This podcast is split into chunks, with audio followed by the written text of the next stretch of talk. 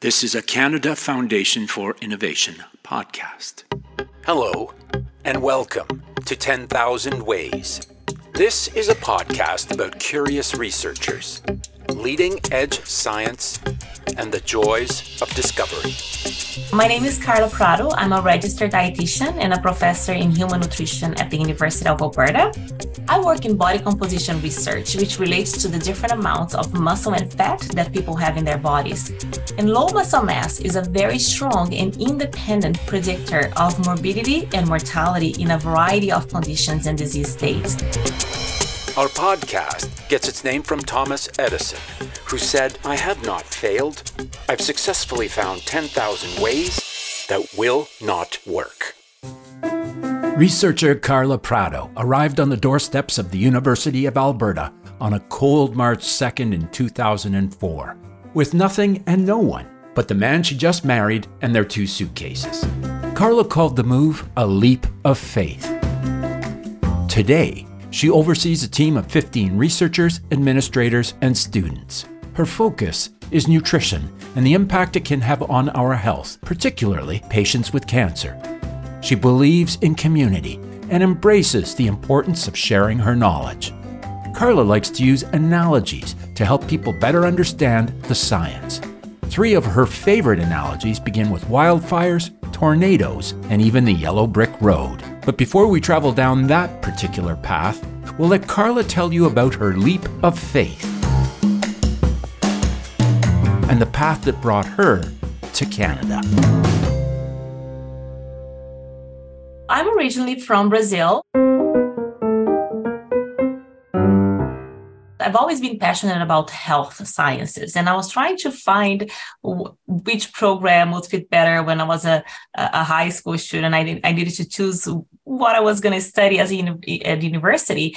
And I struggled a little bit in deciding what to do. I actually started a law degree, but it took me one month to realize that was not for me. And I was at that time waiting for the results of another university where I applied to the nutrition program. So I became more passionate about the study of nutrition around the third year of my university degree. Second year, I was already studying some very very interesting areas related to nutrition and health but i actually you can see in my transcripts how much more interested i was in all of that so towards the end it was obvious that i had to do a master's degree and i reached out and actually was able to find a potential supervisor in the United States, but I only had less than a month to prepare for all the exams, their GRE tests. But long story short, it didn't work out. And then I went to an English as a second language fair and I found out about Canada's universities, specifically the University of Alberta. So I have a fairy tale story because I didn't have anyone to recommend me to uh, help write to the professor. So how could I stand out, right? It was very difficult to stand out it was really my husband. We were recently married, and he said, They need to know you. No one would take a student that they don't know. And it sounds like a crazy story, but really, we sold everything we had. We registered as English as a second language student so that we could have visas to come to Canada. And it was March 2nd, it was minus 20 degrees. And I knocked on this professor's door and I said, I'm here to work with you. Traditional ways used to evaluate health have changed considerably since Carla's arrival on that cold day in 2004. For example, many of us still step on the scales first thing in the morning. While this measurement can provide us with a very precise indicator of weight, it really doesn't say much about our health. Body mass index, or BMI, has also been used as an indicator of health, but it doesn't factor in a variable like muscle mass, which changes as we age. Body composition, however, gives a far more accurate measure of fat and our health. So, I'm very passionate about studying body composition. So, body composition is when you look at a body weight, but you just don't look at the bulk of body weight. Where is the body weight coming from? So, what are the different proportions of muscle and fat, and how are they related to health? So, I work with patients with different conditions, but I'm particularly focused on uh, patients with cancer. People with uh, low muscle mass who have cancer, they have higher uh, chances of getting severe toxicity to chemotherapy. They have poor quality of life.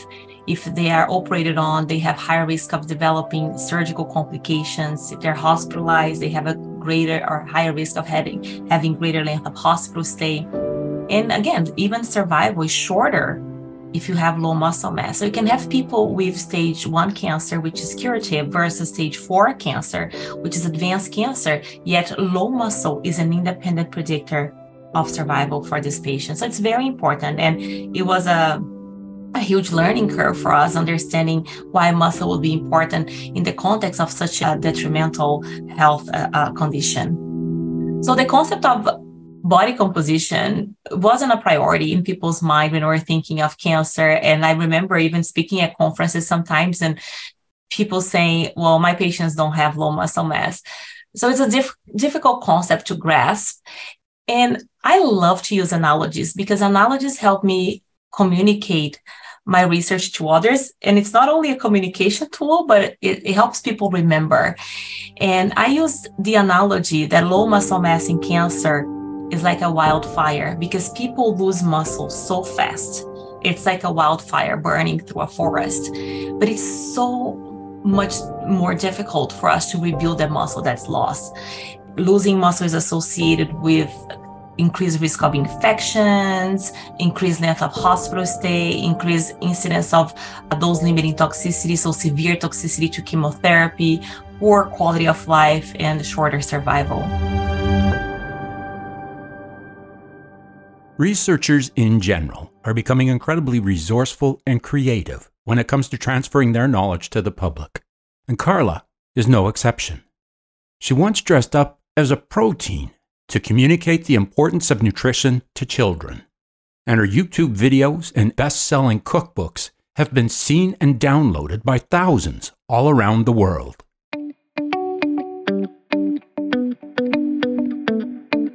As an undergraduate student, um, we had an entire year of a course called Nutrition Education. And within this course, we went to several places around the city, different places doing outreach. We we had to develop handouts, presentations, brochures, posters, communicating the importance of nutrition to a variety of uh, of people. And I think that really it inspires us us to serve the public. And one of my colleagues at that time also created on the side a group of volunteers. We were four undergraduate students, and we went to we, we went to dozens of schools in the city teaching children about the importance of nutrition. The craziest thing I've done for outreach as an undergraduate student was dressed uh, as the protein group. And it looked something like a cow. So I was pretty much dressed as a cow, showing children the importance of eating protein. It's been quite a few years since Carla last dressed as a protein, but she continues to reach out to the public as a professor, primarily through social media and websites. Some academics, however, have been critical of her methods. They don't see the use of social media as a scholarly activity. The things that I do in academia sometimes are a little bit less traditional. So the my effort on creating knowledge translation materials, they have been considered by some as non-scholarly activities. Actually, one scientist said that to me one day that was not a scholarly activity. So, for example, engagement in social media may not be considered a, a, scholarly activity, yet that's the way that I have to reach out to the healthcare professionals and patients. One of the things we've done is we've created an animated video to talk about the importance of uh, muscle and how nutrition can help build our muscles and we started this uh, animated video thinking okay i hope that at least you know a few thousand people will watch it and this video now is translated to so many different languages it's uh, yeah, it's watched for thousands and thousands of people. It has been translated to Italian, French, Dutch, Greek, two translations in Portuguese, and two translations in Spanish. We've also developed a cookbook for patients with cancer, and that's called the High Protein Cookbook for Muscle Health During Cancer Treatment. The cookbook is freely downloadable. We made it really like we made it as a gift for our community.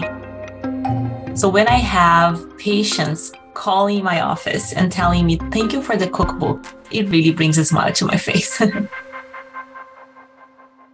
The Merriam Webster Dictionary defines ambition as an ardent desire for rank, fame, or power. The definition found in the Oxford Dictionary is a little less strident. Something that you want to do or achieve very much. Carla was a little bit shocked the first time that someone called her ambitious. The first time someone called me ambitious, I thought it was something negative. it was a very dear friend of mine who wrote it on social media in a, in a, positive way, but I felt that as, as something negative. But then I went to look it up again, look the word up again, and I said, okay, ambition is really what's pushing us towards our goals. I am a very ambitious person, but I'm not looking at fame or money or pride. I'm really ambitious because I'm trying to advance something that I really believe in. Carla's ambition is rooted in her intrinsic desire to serve others and to present the results of her studies in a practical and easily understood fashion. She is committed to sharing her science and nurturing meaningful connections with both practitioners and the public. Her enthusiasm and her accomplishments have been recognized not only by academia, but also by the private sector with prestigious awards. So the top 40 under 40 award and the most powerful women award, top 100, were to me nothing short of a fairy tale story. If you consider how I came to Canada, I I didn't even have have, have a supervisor. Uh, so uh, being recognized at this stage is more than a dream come true.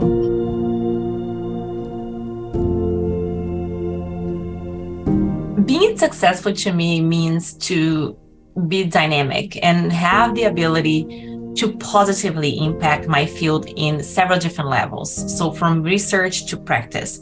So, my research should be making a difference uh, while I'm challenging the status quo, but also that I can impact or how can I change clinical practice with my research. So, a successful person to me is not only influencing this change, but also inspiring others as well to do the same. So, I'm recruiting others along the way. Um, importantly, I think that success is also related to the ability of doing things in a different way, no matter what others may say. And this is something that I live by. I do what brings me joy. I like to step out of my comfort zone. I am very original. I like to do things in a different way. I hate norms or I hate, you know, anything that is expected. I, I like to change that. You know, sometimes people may call it stubbornness, but I say it's vision and passion.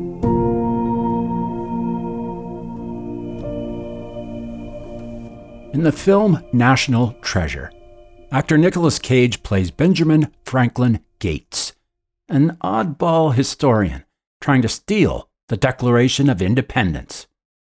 One of his colleagues in the film points out the multitudinous ways that the theft may fail. But Ben quotes Thomas Edison's view on failure that while his failures may have numbered in the thousands, he only needed one way to make it work. So sometimes we need to prove that something does not work to find out what really does work. And there was a paper published in Nature in January 2023 showing how disruptive science, which means research that sends a field in a new direction, has actually declined over the past 50 years. And one of the explanations for that is the more systemic focus on what we call incremental science, which is less likely to fail. But incremental science is actually replicating and reproducing findings. And not that this is a problem, but the point is that we should allow researchers to fail in order to advance a field. So, funding agencies are looking for hypothesis based research and asking researchers to list their probable results in grant applications and even papers are looking for positive findings, right? They're not looking for something that doesn't work. As a colleague noted, this is a bias system against the discovery of new things. We should be allowed to fail to discover new things. And in my field, for example, some previous failures related to the impact of nutrition intervention to improve muscle mass, to improve patient outcomes, So all of these things have evolved, but they evolved because we failed. Previous failures helped direct future success. If you look back in history, you'll find all sorts of famous mentor and protege relationships. For example, the first woman to win a Nobel Prize, Marie Curie, was mentored by Henri Becquerel, a French professor in applied physics. More recently, Lady Gaga claims Elton John as one of her mentors, and don't forget the most famous fictional mentor ever Yoda would be. Mentors, however, don't need to be famous or famous fictions. Mentors just need a willingness to listen and to share. Carla listens and shares her own wisdom, along with the wisdom that she's acquired from her mentors, like Dr. Linda McCargar, who first opened the doors of opportunity for Carla. But before Linda, there were Carla's parents. My parents are wonderful. They've been always supportive and they've always actually inspired me to study abroad, even though I've never traveled abroad before I got married but they always inspired me. They've paid for me to study English outside of the context of uh, high school, and they are very intelligent. They work very, very hard. And my mom is also a teacher in Brazil, and she just has charisma and a determination that is from all of this world. And I've learned that from them. And I learned how to love people, serve people from them as well. So my PhD supervisor, Dr. Linda McCargar, uh, she truly opened the doors of Canada for me. It's because of her that I'm here today. She said yes to that very determined um, prospective graduate student knocking on her door she really cared for her students. She cared for excellence in science and she had a wonderful work ethic. Yet she treated us in a very human, nice way. And she taught me not only how to be an excellent scientist, but being humble along the way. And again, the serving others. She always served in so many different committees, and her values really uh, helped shape who I am today. Carla is committed to sharing her knowledge. This desire to share is attributable in part to those who gave her so much when she first arrived in Canada, with her husband and her two suitcases. She tries to pay it forward with her students and provide them with the tools they need to succeed academically, financially, and personally. Carla's commitment to her students is exceptionally high, but so are her expectations. As an international student, moving to Canada, not knowing anyone, and being not only accepted, but also having an environment where I could thrive, getting scholarships, I saw a, a very generous side of a culture. I'll say that I've learned the value of generosity, but I've also learned to give back by seeing people who didn't know me get, get, giving me scholarships. So I think that those helped shape who I am today and this the need of not only serving the community but also engaging them and helping them decide what the next aspects of my research will be. So i'm involving a lot of uh, patients and um, advocates in my research planning now so that we can work together solving problems that are important to them. I love being around people. I love serving and I think that those are uh, very important aspects of who I am today, but also how I try to inspire students in their career trajectory. I try to motivate them and give incentives such as highlighting them in publications. They are first authors of our papers. They can apply for very prestigious awards. I try to be very encouraging and also introduce them to renowned experts nationally and internationally. So a lot of our work or their work is done with people from uh, um, who are internationally recognized. They can travel to their labs as well. I've done that in the past. And I try to involve them in as many professional activities um, or anything that will boost their career as I possibly can. And I have many success stories in my lab. For example, Dr. Sarah Purcell, who was a former master's student and PhD student in my lab. And now she's just been awarded a Canada Research Chair Tier 2 position at the University of British Columbia. Another one of my uh, students, Dr. Leticia Pereira, is now an assistant professor at the University of Calgary. And Dr. Catherine Ford has received the prestigious CIHR Impact Fellows Award, and she's at the University of Waterloo now. I have very high expectations on my students. We all work very hard in my lab because I want them to fly higher than me. In 2015, the Journal of Applied Psychology studied the connection between early career decisions in which pursuing what one loves and earning a secured living are at odds with one another. The study went on to suggest that a key factor in resolving this dilemma is the sense of a calling, a consuming, meaningful passion people experience toward the domain. My advice is really to follow your passion, to do something because you enjoy. When I first decided to pursue nutrition, um, dietitians in my home country do not make a lot of money, you know, in a, in regular positions. So it wasn't because of money, it was because of my passion. And I think that that's very important because I tell my students if you don't jump out of bed to go to work, you're not in the right, doing the right thing, you're not in the right field. And I think that's very, very important. I think that it's very important to collaborate. There's space for everyone to shine. So lose the pride join forces with other colleagues. I think that's certainly the secret for success. I've learned so much by working in groups, by sharing authorship with others, sharing the stage with others. And I think that that's very important um, for a successful career. Carla embraces the philosophy of success through sharing, whether that be her research or the spotlight. If you do a little online digging, you'll also find she doesn't mind sharing at a personal level, especially her love of classic television shows and classic movies. She is especially fond of the TV show Murder She Wrote. And in movies, well, who can argue with this choice? I love classic movies. I love The Wizard of Oz.